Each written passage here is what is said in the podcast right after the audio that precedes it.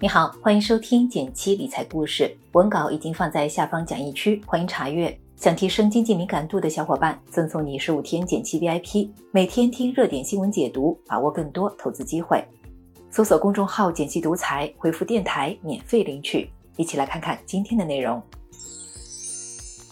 前段时间，朋友找到我，给我看了一眼他的投资账户，从银行理财到债券到各种类型的基金，前前后后买了好几十种。因为买的又多又杂，他买也不是，卖也不是，完全没了主意。你是不是也会碰到类似的问题呢？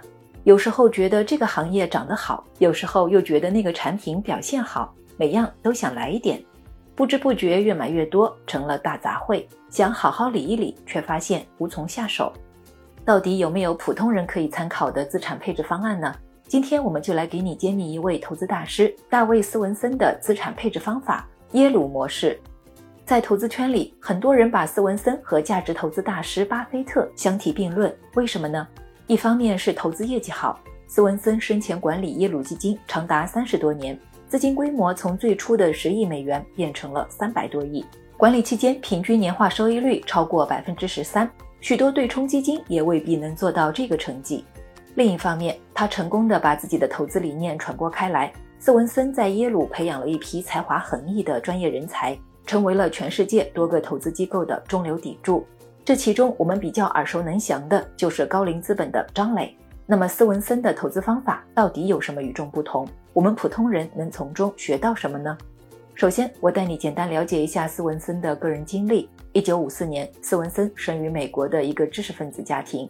本科毕业后，他进入耶鲁大学经济系，获得了经济学博士学位。离校后，斯文森在华尔街工作了六年。正当他在顶级投行做得如鱼得水的时候，突然收到了来自母校的求助，邀请他去掌管耶鲁大学捐赠基金。这个捐赠基金是怎么回事呢？这里要给你交代一下背景。原来，美国的高校分为两种，一种是公立大学，一种是私立大学。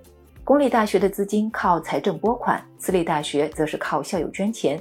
像哈佛、耶鲁这种私立大学，优秀校友捐钱特别多，于是这些捐赠就需要成立基金来专门管理。但当时的耶鲁基金由于投资风格过于保守，投资收益也不高，年化收益率只有百分之六，要靠这点钱给教师发工资，还要给优秀学生发奖学金，那是远远不够的。看到母校穷得都快揭不开锅了，斯文森毅然决定放弃投行的高薪，成为耶鲁捐赠基金的管理者。刚接手基金的时候，他花了一些时间做研究，后来发现原来耶鲁基金收益不好，问题是出在资产配置上。什么是资产配置呢？简单来说，就是你把一笔钱分散投入不同类型的资产中，然后确定不同资产的投资比例。之前耶鲁基金用的是传统资产配置模式，股票百分之六十加债券百分之四十。虽然这样做不太会亏钱，但也赚不到多少钱，因为组合中的债券比例偏高，拖累了整体收益。想要提高收益，就要增加股票类资产的比重。于是斯文森做了一个很大胆的决定，把股票类资产的比重提高到百分之七十以上。斯文森之所以那么偏爱股票，也是有历史数据支持的。根据美国西格尔教授的研究，过去两百年股票的整体涨幅是最高的，所以从长期来看。股票的投资收益率会大幅跑赢债券等其他投资品种，投资组合中以股票为核心，必然会给整体贡献更高的收益。当然，我们也知道股票的风险要比债券更大，一旦提高股票类资产比例，那么投资组合的波动也会上升。为了降低组合波动，斯文森又做出第二个大胆的决定，更加多元化的分散投资。原来的耶鲁基金投的资产都是美国的。斯文森接手后，把资金分散到全球各地，包括发达国家市场和新兴市场，这样即便美国经济不景气，也不至于影响投资组合的收益。另外，原来的基金只是配置了股票、债券，但斯文森创造性的引入了一些另类资产，比如房地产、风险投资、自然资源等。光这么说有点抽象，我把耶鲁捐赠基金最新的资产配置情况整理成一张图表，这样就比较清楚了。首先从图上看，耶鲁基金的股票类资产除了国内外股票，还有像绝对收益、风险投资、杠杆收购等，这些加起来占比达到百分之七十八点五。其次，耶鲁基金分散到了八种不同类别的资产，通过多元化资产配置，降低了组合的波动。也许有人会好奇，为什么多元化可以降低组合波动呢？道理也很简单，因为不同类别资产的相关性很低。虽然有些资产下跌，但另一些资产上涨，它们的波动可以互相抵消，最后使得整体组合的波动下降。事实证明，过去三十多年，耶鲁捐赠基金的收益相对稳定，仅有的一年亏损发生在二零零八年，其他年份都是正收益。二零一六年市场行情不好，一大批美国大学基金收益都是负的，但耶鲁基金实现了百分之三点四的正收益。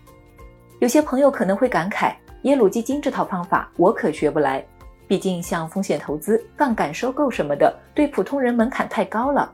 虽然我们不能百分之一百模仿耶鲁投资模式，不过从斯文森的身上，我们还是可以学到两招：第一，增加收益，提高股票类资产比例。很多朋友喜欢把钱大部分都放在货币基金或者固收类产品上，觉得这样更安全。但从长期看，你这么做很有可能会跑输通货膨胀。其实，如果你手里有一笔大额资金，而且较长时间都不会用到的话，不妨考虑投到股票型基金或者个股上，适当的提高一下收益。第二，降低波动，资产配置尽可能多元化。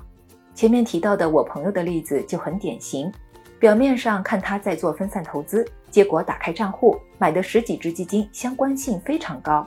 实际上，这种分散并不能降低组合波动。一旦市场行情大幅波动，还是会同涨同跌。所以，我们要寻找不同类别的资产相关性越低越好，这样不同资产的涨跌可以相互抵消。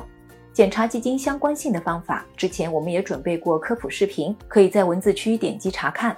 虽然普通人没有能力去配置另类资产，但也可以分散投资于货基、固收类产品、股票、黄金等资产。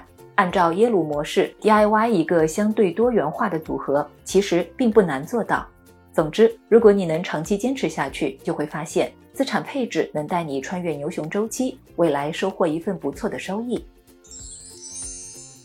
好了，今天的内容就到这里了。如果想看到更多资产配置的方法和思路，也欢迎你文末点个赞，告诉我们。